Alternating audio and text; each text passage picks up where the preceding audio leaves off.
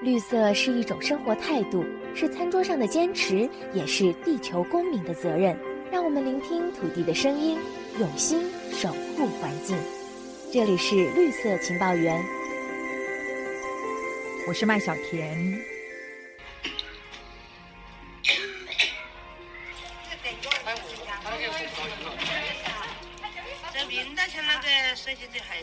这是中国青年导演李维的纪录片《沉默呼吸》。片中的大张年轻时在石英坟场打工，后来被诊断为尘肺病末期。他回到贫困的农村老家，三个孩子似懂非懂，看着父亲一步步走向死亡。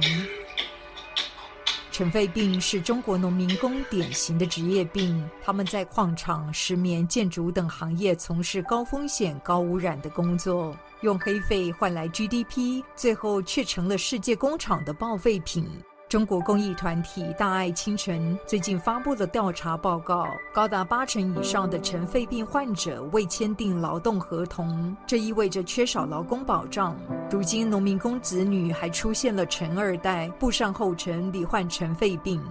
这次节目特别邀请旅居台湾的中国独立纪录片导演文海来谈谈尘肺病背后的社会和体制的弊病。文海导演您好，呃，你好。导演，最近您在《夜探中国》系列的放映活动中哦，放映了一部纪录片《沉默呼吸》。您曾经说过，纪录片电影最擅长的就是展示处境，还有处境中的人。您看到九零后导演李维，他是如何来展示处境，还有处境中的尘肺病人呢？对。这是我对李梅导演非常佩服的一点，因为他大概是九四年出生的一个导演吧，才二十来岁嘛。我们其实去年在做中国独立纪录片校园巡回展的时候，实际上也是把这部片子作为影展的那个开幕式的电影。去年他也去参加了金马奖嘛。为什么这么在乎这部片子？在中国这样的一个非常严苛的拍摄的一个环境之下，还有这么年轻的导演继续的拍片子，而且面。对这样一个巨大的社会问题啊，来表达他的一个看法，我觉得这是一个非常重要的，而且特别是在一三年以后，中国大陆没有了独立影展，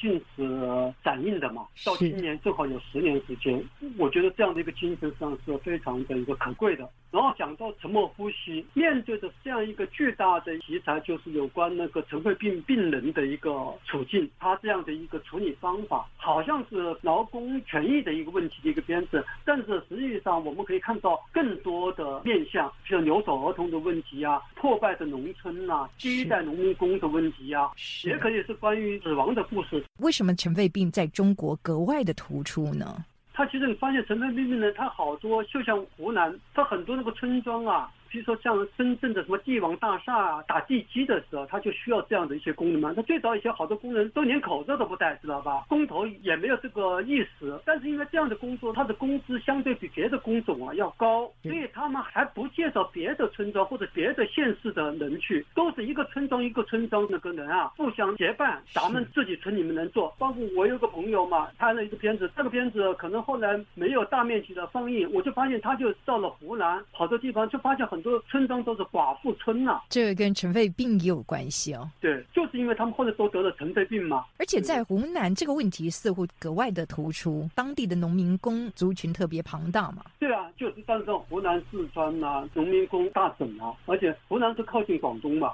还有，我们知道您自己本身也是长期关注中国的世界工厂的问题哦。您的多部作品也真实记录了底层的劳动社会。您从这一部纪录片，甚至长期的观察尘肺病的背后呢，它存在的哪一些社会的问题，还有体制的问题呢？这个肯定是一个体制的问题嘛，因为你要是长期关注这样的一个事情的话，其实是特别百感交集的。你想这部片子其实是最新的一部片子嘛，但是你想想这个事情对我们来说，对我们这一代的人来说，不是一个突然出现的一个新鲜的一个事情，它可能存在了二十多年，而且大家都知道，而且某种程度上它还算是在职业病里面关注的最多的一种职业病嘛。其实我一直在说，很多那个电影和新闻，它并不可能。改变很多事情，它实质上这样一个普遍存在的事情，让更多的人看到。但是最终要改变这个事情，它实际上是一个社会工程的一个问题，包括政策的改变。政府的确，他在这个过程中，他应该是提倡更多的民间组织和民间社会调动这样的一些积极性来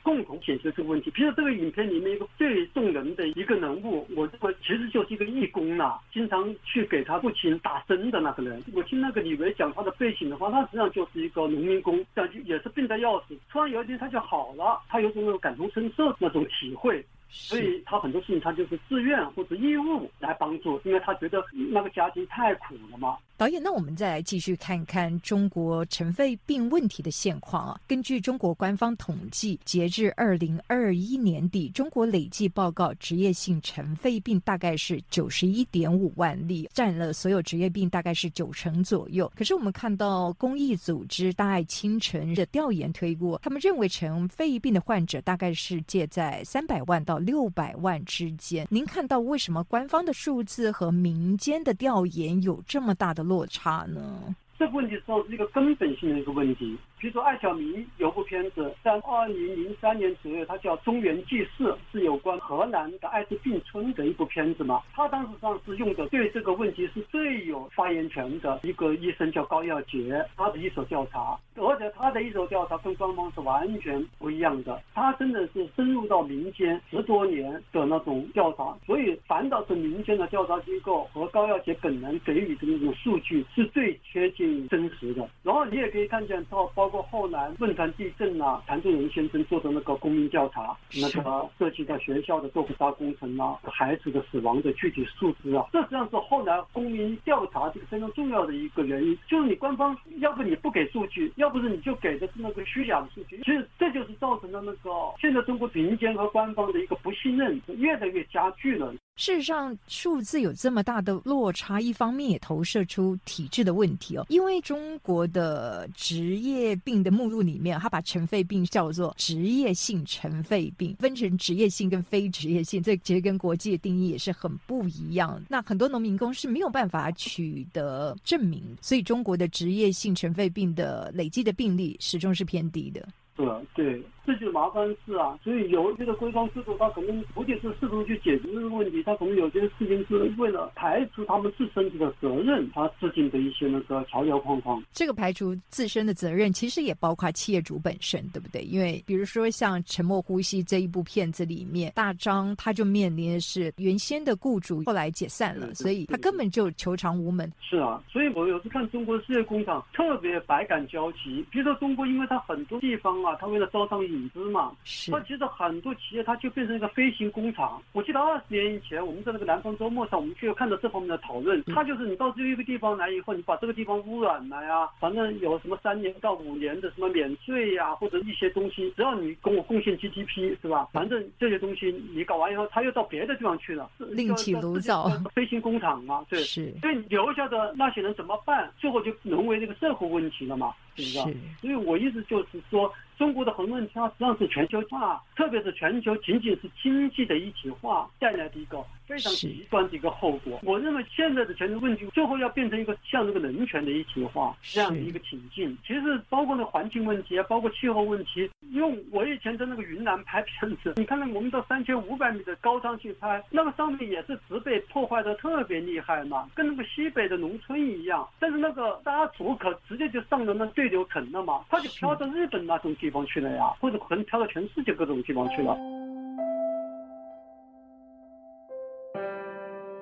导演，我们来看今年六月，大爱清晨他发布了一份调查报告。这份调查报告是针对中国十个省份了，调研尘肺病农民工他的现况。那在七百三十五个尘肺病患者的样本中，获得职业病诊断证明的患者只有三百零三人，而且最终只有九个人得到了工伤赔偿，占总人数不过大概百分之一左右。这是不是一方面也投射出其？是农民工，他们绝大多数是属于临时工，或者是并没有签订所谓的劳动合同，对他们来说，其实在自身的权益上面很难获得保障的。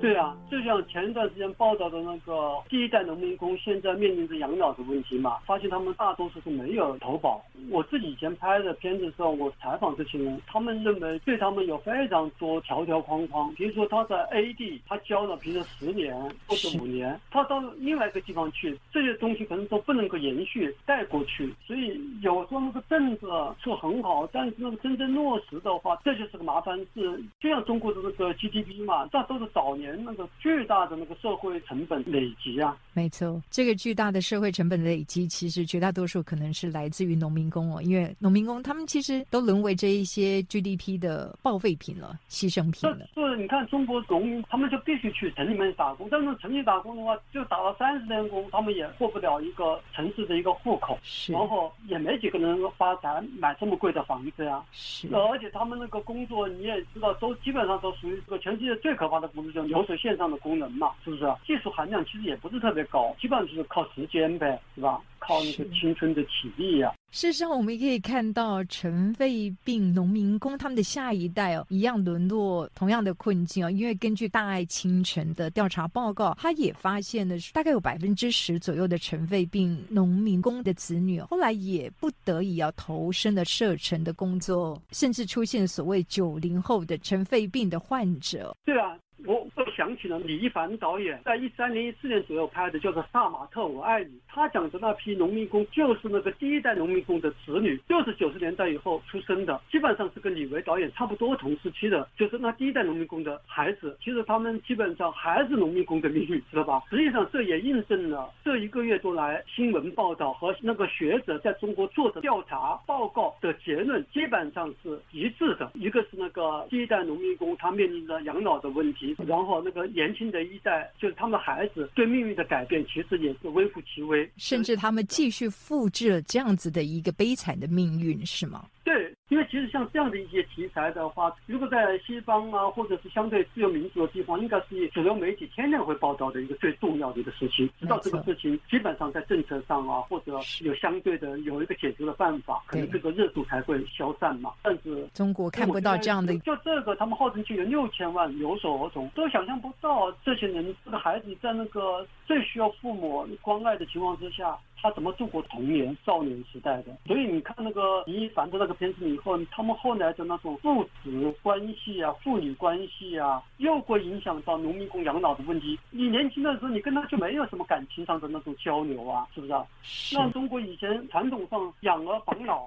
所以中国就说，哎呀，特别的物质化，就它全都是计较的、计算的，然后都是那种物质化的来衡量，知道吧？或者经济上的衡量、数字上的衡量，他从来不考虑到情感上的，就是说精神上的一些东西。而人实际上是人呐，他不是一个螺丝钉啊，是吧？他也不是一个报废品啊，是吧？用完机器。所以你要是也能够想到很多事情，比如说早几年我在那个深圳看到的那个富士康连环跳那个功能。十六岁左右的，其中有一个最重要的一个诗人叫许立志，他后来是二十四岁的时候他自杀了嘛？对，他是这个工人。所以我当时我在我的那个影片里面叫《喊叫与俄语》里面，我用了一个黑屏，就把他的那首诗歌，他那个诗歌是写的是那个富士康员工他们跳楼的事情嘛？他说就像一个夜晚，一颗螺丝钉掉到地下，我就感觉就是对那个生命的那种无助啊，或者是那种生命之轻啊，他的那种感同身受，这卑微。那种感觉嘛，他后来我就把那个诗歌改了，我说不是人自杀了，不是一颗螺丝钉掉到地下，所以我就把他这个东西改了以后，我就作为我那个影片里面用黑屏打上这个字，作为我这个影片里面最大的呐喊。所以我们也很遗憾的看到这一部纪录片《沉默呼吸》，它从去年开始上映。事实上，其实在中国的放映是相当的困难哦，在中国的声量也是相当的微弱的，因为它其实没有办法取得电影公映的许可证哦。这也是记录底层中国的作品常面临的问题哦。对，就基本上都看不到嘛。我认为中国东西就跟最有生命力就在于这个地方，哪怕是他那个非常简单的把这个当时。的处境拍摄下来，如果他当时不能起到一个非常轰动的一个效果啊什么的，但是我对未来的话，它实际上它是能够，我们在反观这个时代的话，它是一个最重要的一个人类学的一个调查报告，也是当时中国最真实的那种生存状态的展现。真的，我们透过这么一部纪录片，其实看到很多没有被看到的真相，或者是存在底层的问题哦。那这一些问题投射出来，真的值得我们好好去思考哦。好的，今天非常谢谢文海导演您接受我们的采访，也谢谢您的分享。好，非常感谢啊，谢谢。